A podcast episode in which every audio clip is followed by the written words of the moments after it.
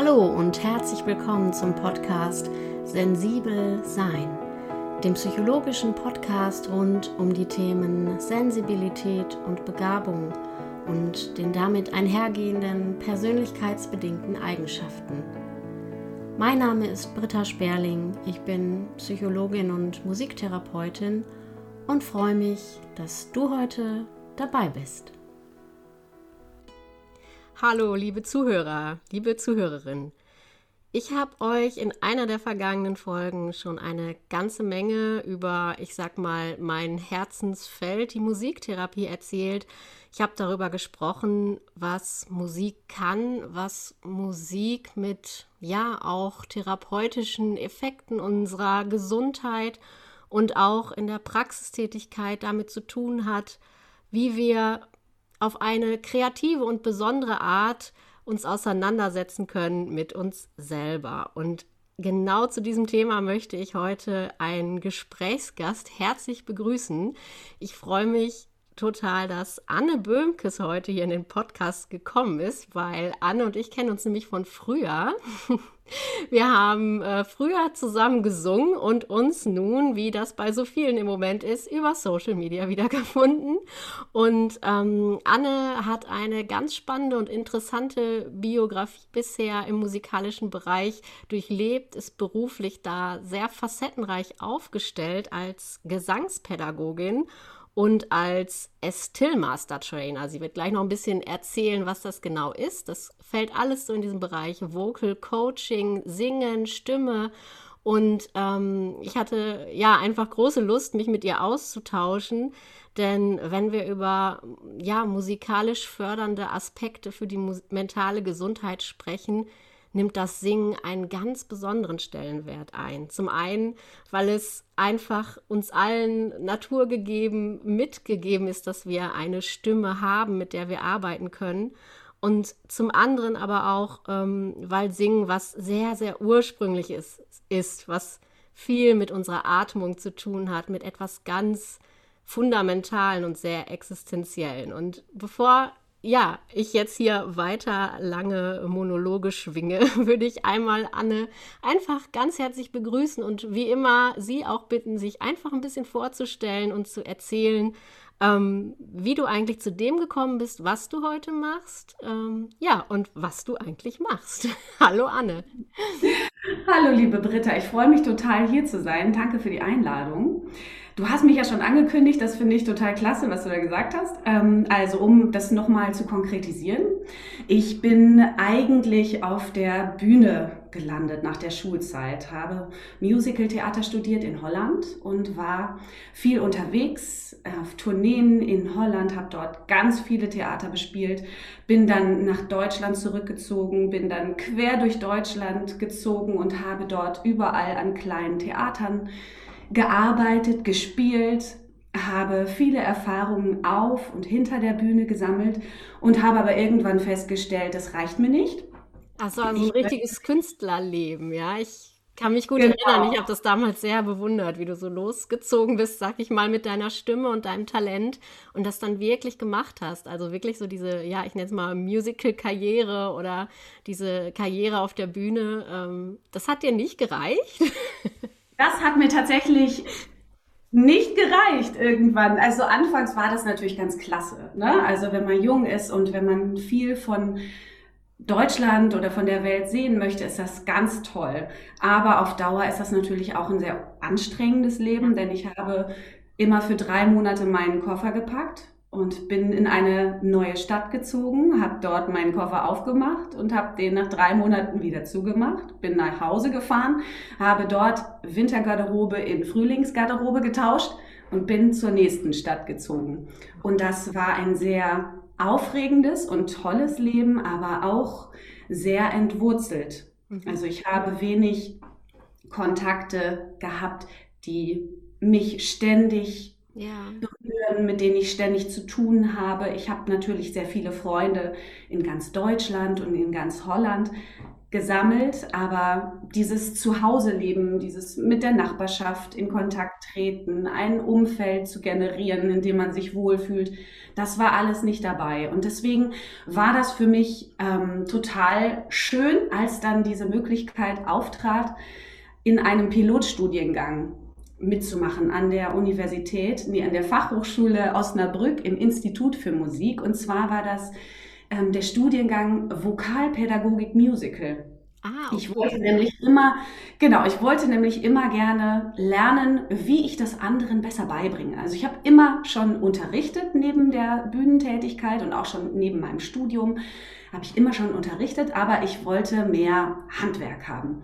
Und dann bin ich eben zu diesem Institut für Musik gegangen und konnte eben dort für mein Fachgebiet Musical konnte ich dann Gesangspädagogik studieren. Habe das dann gemacht und habe dann gemerkt, so hier fühle ich mich richtig, richtig wohl und ich habe auch das Gefühl, dass da noch so viel mehr ist, so viele Koffer, die ich noch aufmachen kann, um bei dem Bild zu bleiben und darin rumzustöbern, so viele Dinge, die man über, über Gesang, über Musik, über das Lernen von Musik lernen kann.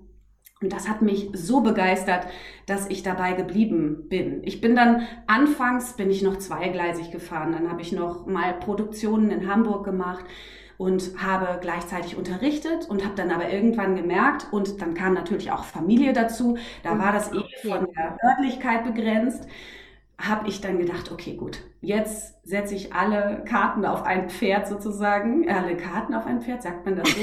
Ihr versteht, was ich meine. Ich setze alles auf ein Pferd. Ja, so heißt es, genau. Und ähm, genau, und bin dann jetzt bei der Gesangspädagogik geblieben, bin aber da natürlich auch sehr weit gefächert, wie du gerade schon gesagt hast. Und das ist ja eigentlich wirklich ein unglaublich ähm, ich nenne es mal, nachhaltiger oder tiefgründiger Weg sozusagen über diese eigene Erfahrung erstmal zu gehen. Ne? Also auch wirklich so dieses ähm, bei sich selbst zu erleben. Also du hast einfach einen riesen Rucksack an Praxiserfahrung durch deine eigene Bühnentätigkeit und dann aber eben ähm, ab einem gewissen Lebensabschnitt zu sagen, so jetzt wechsle ich so ein bisschen die Rolle, nehme meine Erfahrung mit und jetzt gehe ich sozusagen in das Lehren, in das Weitergebende. Und äh, da denke ich, ähm, ja, können viele einfach unglaublich von profitieren, weil du einfach so einen riesigen Rucksack auch mitbringst. Und im Grunde hast du dann ja auch entschieden, jetzt arbeite ich mit Menschen. Und konntest Absolut. dann genau. Und konntest dann sozusagen die Musik bei mir war das ja ähnlich. Also ich habe ja auch mit äh, dem Psychologiestudium irgendwie so dagestanden und habe aber gemerkt ich will die Musik irgendwie dabei haben. Also ich will mit den Menschen arbeiten. Auch ähm, pädagogisch hatte ich ja auch schon ein, viel gemacht so im Unterrichtsbereich aber ich möchte das alles verbinden und das ähm, funktioniert mit der Musik einfach so wunderbar weil sie ja so vieles kann. Also Musik kann ja so viel. Und ich weiß, du hast mir im Vorgespräch gesagt, ähm, dir wäre eben in deiner Unterrichtstätigkeit auch immer wieder so die Erfahrung begegnet, dass die Leute eben so kommen mit dem Anliegen, eben Gesangsunterricht haben zu wollen, aber häufig geht es dann ab einer gewissen Zeit auch irgendwie um ganz andere Sachen. Also da kommen irgendwie so andere Themen ins Spiel, da geht es dann manchmal äh, um die Frage, was machen wir hier eigentlich so ein bisschen? Also wird das schon therapeutisch? Also ähm, ich glaube, du weißt, wie ich das meine. Hast du das Gefühl, ähm, dass das Singen insbesondere dazu prädestiniert, ähm, sich selbst auf eine gewisse Art zu begegnen? Weißt du, das auf jeden Fall. Das hast du sehr schön gesagt, ja. Ähm, ich finde, dass das Singen im Grunde genommen ist das ja, sind wir ja selbst das Instrument, ja, genau. wenn wir singen. Ja, wir haben nichts, was wir bewegen. Also wenn ich jetzt eine Geige spiele, bewege ich diese Geige und entlocke ihr damit Klänge. Und es ist im Außen, und, ne? Und es ist im Außen, ganz genau. Und wenn ich singe, dann bewegt eigentlich die Stimme mich. Ah, und Gleich Gänsehaut. Die Stimme bewegt mich, ja. Und das ist ja auch physikalisch so, ne? Also es sind ja Schwingungen. Absolut. Genau. Und da passen, äh, passieren natürlich ganz viele Dinge. Einerseits natürlich ähm, komme ich in Kontakt zu mir selbst und ich komme in Kontakt mit dem, was mich gerade beschäftigt das beginnt ja schon bei der Textauswahl oder der Liedauswahl. Wenn ein Schüler zu mir kommt und ich merke, oh, der hat da so einen nachdenklichen, äh, nachdenklichen Text, irgendwie sehr, ja, vielleicht auch ähm, melancholisch, dann merke ich gleich, vielleicht ist das auch ein Thema, das jetzt gerade bei ihm sehr präsent ist. Und natürlich kommen dann da auch Emotionen zum Vorschein, dann kommen da natürlich auch ganz persönliche Themen hoch. Ja. Und ich fühle mich sehr geehrt, wenn Schüler mich ins Vertrauen ziehen und sich ja. dann mir öffnen und mich auch ähm, an ihrem Seelenleben oder an ihrer persönlichen Situation teilhaben lassen. Das heißt, dieser Begriff Coach passt eigentlich wirklich super gut, ne? Also es Absolut. ist also viel mehr als ein, eine Lehrperson, sondern es ist tatsächlich so ein ganzheitlicher Begleiter, der über die Stimme irgendwie ja den Menschen begleitet. Ganz genau. Und dann aber ohne dieses Label ich bin Psychologe, komm zu mir, wenn du ein Problem hast, sondern ja. es geht um die Musik ja. und kann trotzdem ähnliche Dinge anstoßen. Macht es aber häufig. Wie bitte? Das kann Musik. Auf jeden Fall, genau. Und ich finde das ganz toll, dass eben dadurch, dass wir ständig mit Schülern im Austausch sind und ständig Dinge passieren, die auch unvorhergesehen sind, dass dann häufig auch so Situationen kommt, äh, kommen, in denen man vielleicht auch übereinander lachen kann oder über sich selbst lachen kann oder vielleicht, dass man abschweift und in ganz andere Themen reinkommt. Das ist sehr frei und sehr intuitiv mhm. und trotzdem bietet es, glaube ich, einem Schüler immer die Möglichkeit, ähm, ja, etwas mitzunehmen, vielleicht auch in seiner persönlichen Situation eine Lösung zu finden, wenn er die finden möchte. Und natürlich für mich selber auch. Ich profitiere da ja auch von. Ich ja. finde das ganz großartig, von meinen Schülern zu lernen. Ja, das empfinde ich auch so immer diese, ähm, also auch in dieser wirklich therapeutischen Rolle ist es trotzdem auf Augenhöhe, ja. Es ist so ein wechselseitiger Prozess, es ist äh, ja. ein, ein Miteinander, eine Synergie, nenne ich das auch gerne, also so ein Austausch. Und ähm, ja, da eben auch äh, dann so einem Gefälle vorzubeugen, dass man jetzt irgendwie der äh, besser Wissende oder der, der weiter ist. Man hat halt Erfahrung natürlich, aber ähm, die gibt man sozusagen in den Raum in, und derjenige Schüler, Klient, wie auch immer, nimmt das eben auf und äh, dann entstehen Prozesse. Und ähm, was ich jetzt gerade auch nochmal toll fand, du hast das ja so beschrieben inhaltlich, also zum Beispiel, dass ein bestimmtes, äh, ein bestimmter Text mit einem bestimmten Inhalt oder so gewählt wird. Und ich dachte sofort daran, dass aber ja auch, ich nenne es mal mechanisch handwerklich, also alles, was ähm, Stimme körperlich jetzt bedeutet, was man da an Techniken haben kann, dass das ja auch ganz viel mit der Persönlichkeit und den persönlichen Themen ähm, zusammenhängen kann, wie man sich da ausdrückt. Also ich dachte jetzt wirklich auch an unsere Stunden früher. Ich habe ja auch bei dir ein paar Stunden genommen. Und bei mir ist ja immer dieses Thema gewesen, ähm, Enge im Hals. Ja, also irgendwie so ja. Druck nicht loslassen können. Ähm, ich bin mir relativ sicher, dass das anderen auch so geht, dass ich da nicht die Einzige bin, die so. Auf jeden Fall, ja. Und auch da, ich meine, das hat ja jetzt nicht, sag ich mal, inhaltlich mit einem bestimmten Lied oder so zu tun, aber es hat ja was damit zu tun, wie ich mich körperlich übers Singen erlebe und dann eben unter Umständen auch die Erfahrung zu machen, boah, eben dann in so einer Arbeit wie mit dir, da kann auch sich was lösen. Und auf einmal spüre ich da mehr Raum, da kommt mehr Resonanz. Ich spüre irgendwie, die Schwingung ist viel mehr im Körper als jetzt nur noch im Hals und steckt da nur noch fest. Und ich weiß, genau. ähm, dass ich das damals auch äh, ein unfassbares Aha-Erlebnis fand, dass das wirklich über dieses Körperempfinden in Kombination mit der Stimme so ein ganz anderes Selbstempfinden auf einmal war im ja, absolut. sich öffnen oder ja, kann man das so? Ja, genau. Und da, da ähm, sprichst du tatsächlich ein Thema an, das beim Singen ganz häufig präsent ist, dieses Loslassen. Das ist ja ne, beim Singen unerlässlich, um schöne Töne, um schöne Klänge, um gute Resonanzen hervorzurufen. Und das ist witzigerweise natürlich dann immer die Parallele zum persönlichen Leben. Ne? Viele Leute, wenn ich zum Beispiel sage, stell dir vor, dass du ganz frei bist in deinem Hals und dass du da ein kleines Lächeln hast oder dass da ganz viel Raum ist und dass du loslassen kannst, damit das resoniert.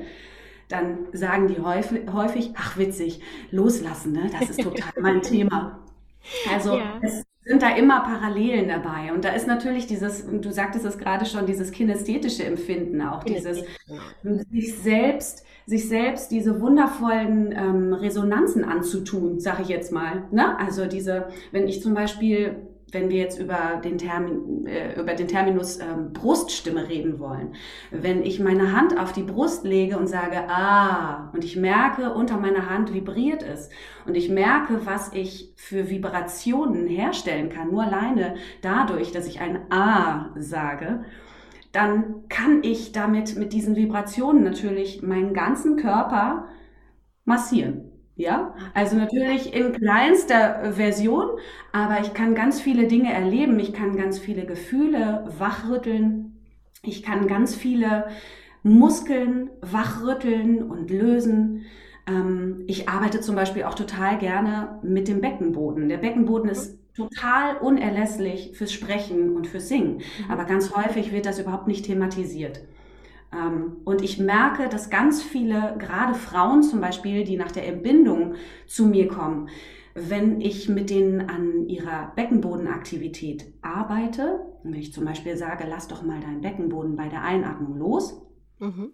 dass dann auch wieder ganz viele persönliche Erinnerungen vielleicht wachruft, denn es kann vielleicht eine traumatische Geburt hinter ihnen liegen, vielleicht haben sie auch das Gefühl, dass sie sehr viel festhalten müssen und dann ist natürlich so dieses Loslassen, das ist dann auch wieder ein in Gang kommen von einem Körperteil, der lange jetzt vielleicht Pause gemacht hat oder Pause machen musste. Wow, ja. Und äh, das ist natürlich auch ein tolles, sich wieder fühlen, wieder in Kontakt mit sich selbst treten, wieder zu gucken, wo befindet sich eigentlich meine Kraft, wo kann ich vielleicht mehr loslassen, welche Muskelgruppen kann ich loslassen, damit ich bessere Klänge generiere, wo kann ich mehr anspannen, damit ich mehr Schwung habe, mehr Kraft oder Schmackes, wie ich das so gerne nenne.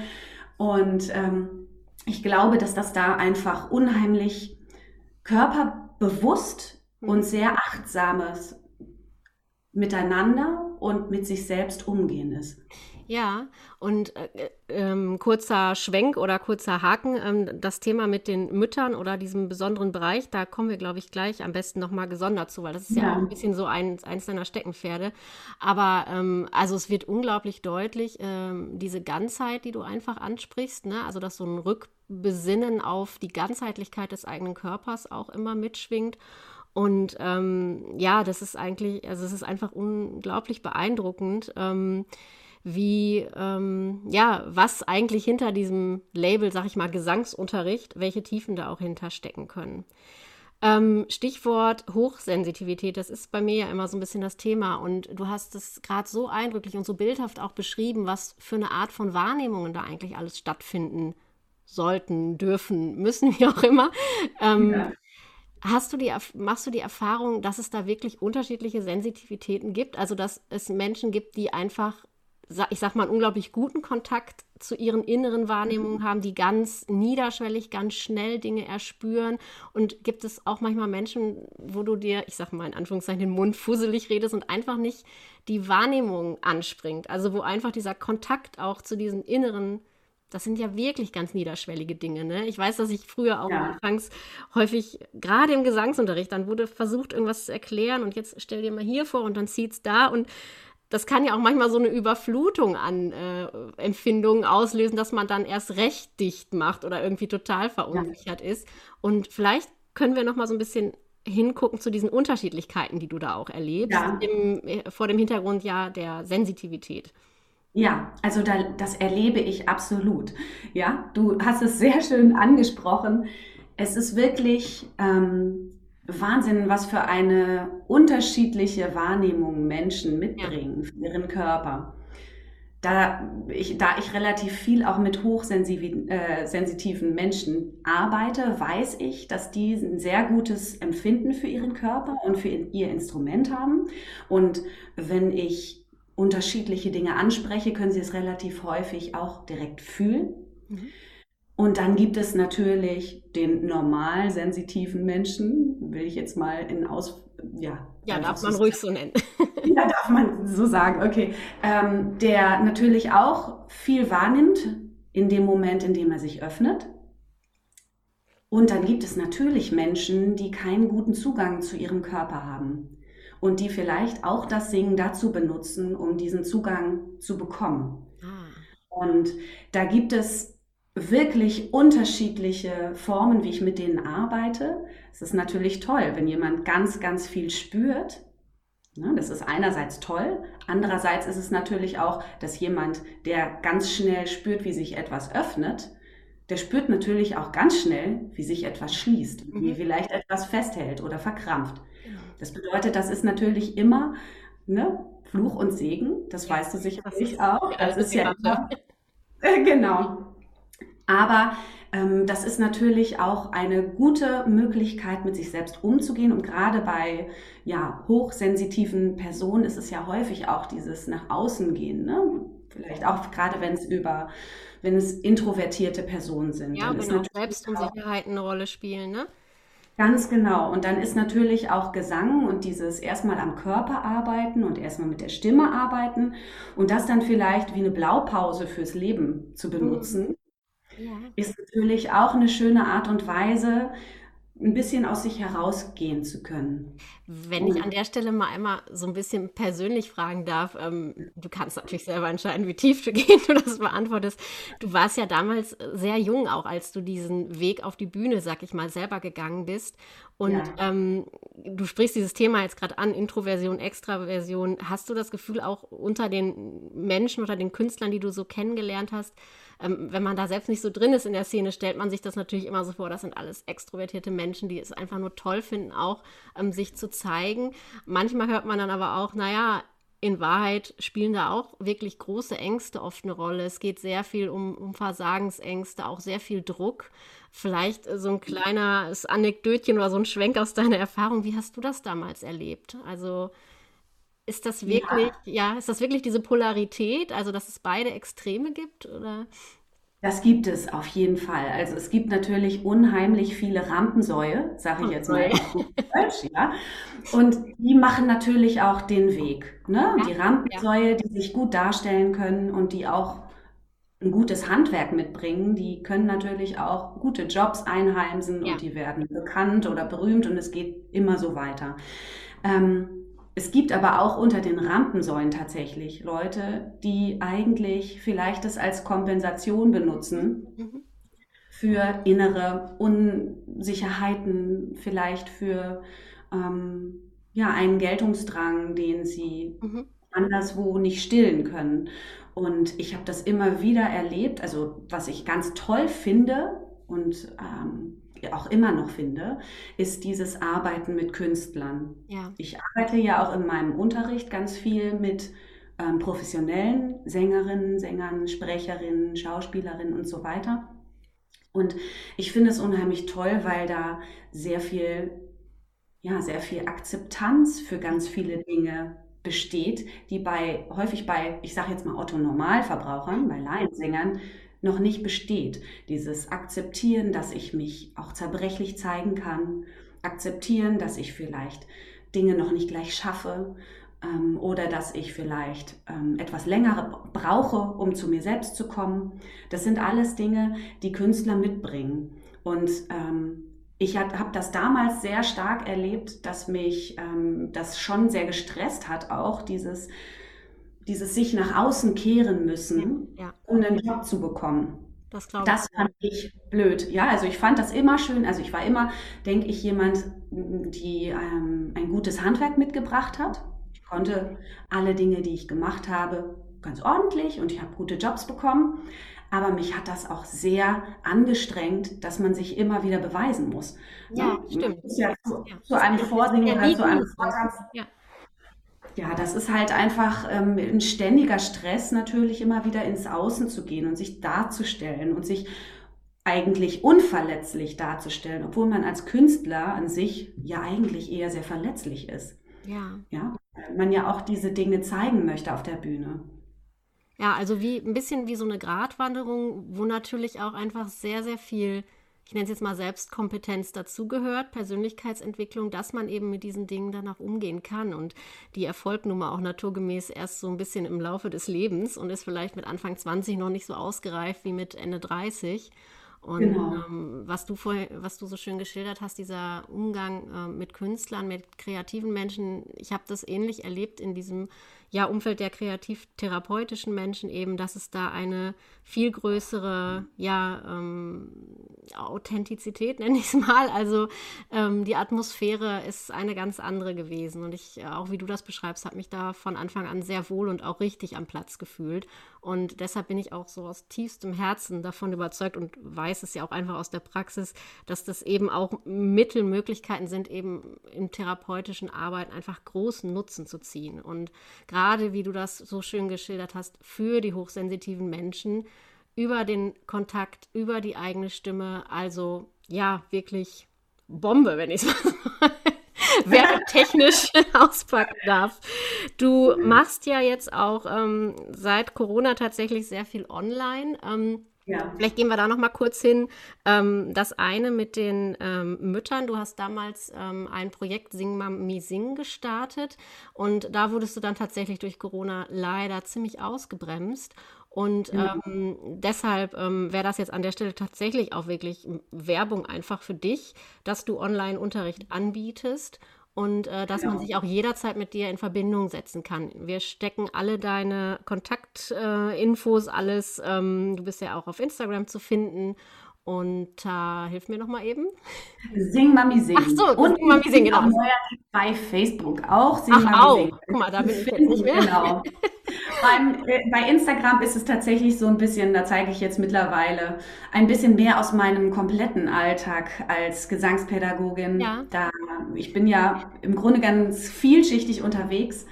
Und ähm, da zeige ich einfach aus dem, was ich so weiß, ähm, was ich erlebe, was ich gerne habe, alles, was mit Stimme, Gesang, Körper, Musizieren zu tun hat, das versuche ich da an alle Leute weiterzubringen. Ja, da kann man dir also gerne folgen und wie gesagt in den Show Notes dann auch deine Kontaktmöglichkeiten nochmal ersehen. Ähm, erzähl uns doch noch mal ein bisschen was von deinem Mütterprojekt beziehungsweise auch dem anfangs erwähnten Still, Still Master Trainer, richtig? Genau, ja, das, das erzähle ich gerne. Ähm, als erstes geht es mal um Sing Mami Sing. Also ich habe äh, selber zwei Kinder. Meine Tochter ist acht und mein Sohn ist vier. Und als meine Tochter ganz klein war, da habe ich in dem Geburtsvorbereitungskurs eine Frau kennengelernt, die hat jedem, jeden Tag ihrem Sohn Happy Birthday vorgesungen. Ob jetzt irgendein Geburtstag war oder nicht, war völlig egal. Und ich habe sie gefragt, sag mal, warum singst du denn nur Happy Birthday? Und da sagte sie, sie kennt kein anderes Lied. Ach, guck an. Und das, das fand gewundert, ich, oder? das fand ich in der Tat verwunderlich, aber es gibt ja vieles auf äh, dieser Erde und ich habe das angenommen und dachte mir, wie schön, dass sie trotz ihrer, ihren, ihres äh, mangelnden Repertoires trotzdem für ihr Kind singen möchte. Mhm. Und die hat dann angefangen, über YouTube-Videos sich jeden Tag ein neues Kinderlied anzulernen. Und dann dachte ich, wie wunderschön, was für eine tolle Idee, dass man für sein Kind singt und sich so behelfen kann. Aber das war mir zu unpersönlich und dann dachte ich, ich möchte Frauen wie ihr die Möglichkeit geben, gemeinsam singen zu lernen, gemeinsam Lieder zu lernen, aber nicht nur für das Kind, denn ich finde immer ganz wichtig, dass die Mütter oder die Eltern an sich, ne, es sind ja nicht nur Mütter, sondern dass Mütter und Väter ganz viel auch für sich selbst tun sollten, damit sie ähm, nach diesem ähm, schönen Sprichwort, you can pour from an empty cup, du kannst nicht aus einem leeren Schüsselchen ausgießen, damit sie auch ganz viel geben können. Ja, und dass sie deswegen auch viel für sich nehmen sollten. Und dann habe ich Gesangskurse entwickelt für Schwangere. Das war vor sieben Jahren. Ich fing mit vier Frauen an, dann wurden es immer mehr und dann irgendwann waren diese schwangeren Kurse durchgesungen, die Kinder waren geboren und die Frauen wollten nicht aufhören zu singen. Und dann haben wir Sing Mami Sing mit Baby gemacht. Also das ist dann ein Kurskonzept geworden, für Babys äh, oder für Mamas eigentlich, ähm, die ihre Babys mit dabei haben. Und die lernen dann bei mir, die kriegen im Grunde genommen eine kleine Gesangsausbildung, die lernen richtig zu singen, so wie ich das anderen Leuten auch beibringe. Dann wird jede Woche ein neues Kinderlied gelernt, was wir jede Woche auch wiederholen, sodass wir am Ende des Kurses ein großes Repertoire haben. Und alle zwei, drei Wochen gibt es dann ein Mama-Lied, zum Beispiel. Ähm, Respect von Aretha. Franklin oder irgendwas, was sie gerade beschäftigt, was sie sich in ihrer Gruppe ausgesucht haben, was sie gerne immer schon mal singen wollten. Und dann wird da ganz viel geschmettert, ganz viel gelacht, ganz viel geatmet. Die Babys sind die ganze Zeit dabei und können wertvolle ähm, erste Impulse sammeln. Und vor allem tun die Mamas was für sich selbst. Ja, und auch für ihre Rückbildung. Ne? Also Stichwort Beckenboden äh, ist doch Ganz auch genau. Pragmat, ja. Ganz genau, der Beckenboden, der kann wieder gespürt werden. Wir arbeiten wirklich am Loslassen, am Anspannen, am Mitmachen des Beckenbodens. Und natürlich ist durch diese aufrechte Haltung im Singen können, ja, andere Muskeln als diese Wiegenhaltung, ja, die Mamas ja immer gerne haben, können andere Muskeln wieder trainiert werden. Die Aufrichtung ist super für unsere Atemtätigkeit. Ähm, also es bringt wirklich ganz viel und ganz sanft, so dass die Mamas auch tatsächlich sobald sie sich bereit fühlen, nach der Geburt starten können. Ja. Genau. Und das ist mein, ähm, genau, das ist mein Sing Mami Sing Projekt. Daraus entstanden ist übrigens dann auch noch mein Sing Mami Sing Chor. Die Mamas, die dann wieder arbeiten mussten und nicht mehr in die Kurse kommen konnten, die wollten dann gerne immer noch weiter singen. Und so habe ich einen kleinen Chor, der jetzt natürlich gerade leider ähm, pausieren muss. Ja, und der ist auch genau. entstanden. Genau. Da, da, kam Corona dann. Ja, das heißt, diese genau. ganzen Präsenzkurse, diese Termine sind natürlich im Moment nicht möglich. Man kann das bis zu einem gewissen Grad, äh, ähnlich auch wie in der Beratung online, natürlich irgendwo auffangen, am Leben erhalten. Aber es ist schon nicht so ganz dasselbe, oder? Nee, es ist nicht dasselbe. Und zwar dieses Beieinander zu sein, ne? Ja. die Chemie des anderen auch mitzubekommen. Das ist ja einfach gruppendynamisch auch etwas, was man online nicht nachmachen kann. Ne? Das äh, Stichwort übrigens zur Gesundheit nochmal. Ich finde es äh, sehr interessant. Neulich las ich einen Artikel. Da hat man bei Chorsängern vor und nach dem Chorunterricht oder nach der Chorstunde Speichelproben genommen und hat festgestellt, dass das Eiweiß Immunglobulin A vermehrt nach dem Singen im Speichel nachzuweisen war. Das ist ein Eiweiß, das sozusagen zur Infektabwehr ähm, ah. beisteuert, sodass man also auch noch sagen kann, in der Gruppe zu singen ist auch noch gut für die Immunabwehr aktive Gesundheitsprävention.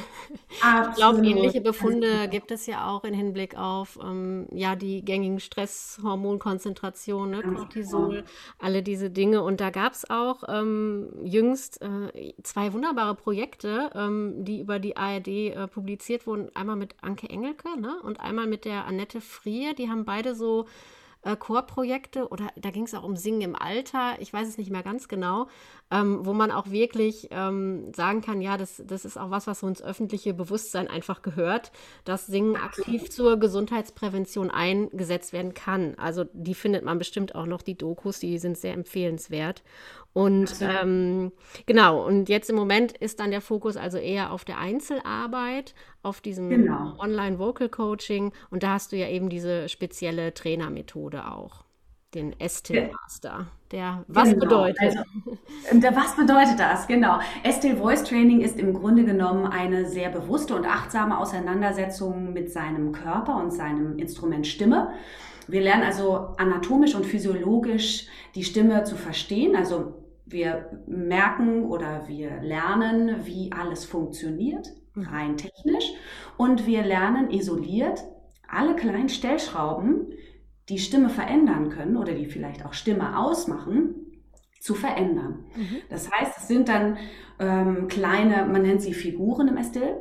Mhm. Ähm, Figuren sind zum Beispiel die Zunge oder die Kehlkopfhöhe oder die Stimmlippenmasse oder einfach so ganz einfache Sachen wie die Lippen.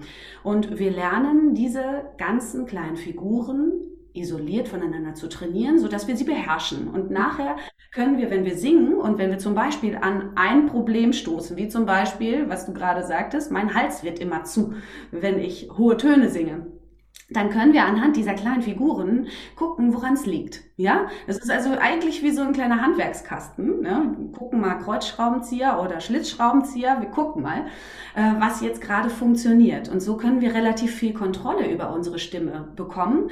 Und vor allem achten wir darauf, dass wir sehr gesund arbeiten. Dass wir also nicht so sehr über das Auditive gehen, sondern sehr über dieses Kinästhetische. Wie arbeiten meine Muskeln gerade? Habe ich gerade, ähm, wenn mein, mein Hals sich verengt, habe ich jetzt gerade vielleicht zu starke Spannung in dem einen oder anderen Muskel? Kann ich das vielleicht lösen? Und da nochmal zu den hochsensitiven Menschen. Ja, genau, da hatte ich jetzt auch sofort einen Gedanken. Genau, die, die nehmen da natürlich auch relativ viel wahr oder auch häufig mehr wahr als normal sensible. Entschuldigung, dass ich das so sage. Ähm, aber ich äh, finde trotzdem, also trotzdem macht es das natürlich nicht einfacher. Ne? Aber der Zugang ist auf jeden Fall dazu gelegt. Ja, genau, aber das so diesen Mittelweg äh, finden oder dann auch die äh, gesunde Waagschale, sag ich mal, oder austarierte Haltung, dass man darüber nicht zu sehr ins Verkopfte geht wahrscheinlich. Ne? Also das ist eigentlich Ach, genau das, was ich vorhin auch meinte, was ich früher immer so mhm. anstrengend fand, wie jetzt muss ich hier noch was verstellen und da. Dann geht der Kontakt zum Fühlen so ein bisschen über die Wupper. Aber nichtsdestotrotz kann man ja über solche Techniken oder Methoden so eine Art wie du es auch so schön genannt hast, Handwerkszeug, also Grundlagenverständnis, ein, ein rein kognitives Wissen, ein, ähm, ja, ein Verständnis auch über die Abläufe und das sozusagen als Koffer, als Ausrüstung dann dabei haben und äh, darüber dann aber wieder ins Fühlen gehen. Denn wenn Absolut. es zu verkopft wird, dann wird's wieder, dann geht es wieder mehr zu. Ne? Dann ist es mit dem Los. Absolut. Genau, und da gibt es aber auch unterschiedliche Lerntypen. Mhm. Ne? Also es gibt Leute, die da super drüber funktionieren, über dieses ganz rein technische. Und dann gibt es Menschen zum Beispiel, die auch wirklich einfach dann zu stark den Kopf anstellen mhm. und die dann eben blockiert sind dadurch. Und da ist es dann natürlich bei mir als Gesangspädagogin an der Reihe, dass ich gucke, wie funktioniert jemand, ne? wie funktioniert ein Schüler, wie können wir eine gemeinsame Basis des Lernens oder des Arbeitens miteinander finden, ja. ohne dass du als Schülerin blockiert bist. Und das ist auch nur eine Möglichkeit äh, zu arbeiten. Ich komme natürlich aus einem ganz, aus einer ganz, ganz großen, weiten ähm, Ausbildung, wo ganz viele unterschiedliche Methoden ähm, erlernt wurden. Und ähm, das ist für mich als Pädagogin super Handwerkskasten, aber bestimmt nicht komplett den Unterricht. Okay, liebe Anne, ähm, das sind so viele, ja, wahnsinnig interessante, In also so viel Input. Ähm, die Folge kann man ja ruhig auch zweimal hören. also, es macht echt riesen Spaß, sich mit dir zu unterhalten und gleich, wenn ich hier auf äh, Aufnahme stoppen drücke, dann zücken wir beide erstmal den Kalender und ich mache einen Termin bei dir. Und wer auch Lust dazu hat, kann sich gerne bei dir melden. Ähm, bevor wir das Gespräch beenden, ähm, es gibt ja auch wirklich, das erfahre ich auch immer wieder, diese sehr tiefgreifende Überzeugung von sehr, sehr vielen Menschen, ich kann nicht singen. Absolut. Was würdest du äh, zu diesem äh, kollektiven Glaubenssatz, der in vielen Köpfen ist, was würdest du da kurz und knapp als äh, Expertin sozusagen zu sagen? Gibt es also überhaupt, dass man nicht singen kann? Es gibt das, eigentlich gibt es das nicht. Ich finde, dass man eher vielleicht ungeübt sein kann, ja, aber eigentlich ähm, gibt es keine Menschen, die nicht singen können. Ich, mein, mein Motto ist immer, zum Singen brauchst du kein Talent, zum Singen brauchst du einen Mund. Und damit möchte ich das gerne belassen. Ähm, ich glaube einfach, dass, ähm, dass viele Leute vielleicht auch gerade durch diese Außenwahrnehmung von Gesang, durch, ich weiß nicht, vielleicht Castingshows, dass äh, sie dazu, dadurch irgendwie, dass es das Singen zu so einem Hochleistungssport geworden ist. Schade, ja. Ja, ja, der, der immer irgendwie Erfolg geben muss oder der einer großen Masse gefallen muss. Und das geht aber so weit von dem weg, wofür eigentlich Gesang steht für Gemeinschaftsgefühl, für kulturelle Ausdrucke, äh, Ausdrucks, ähm, ja, Möglichkeiten.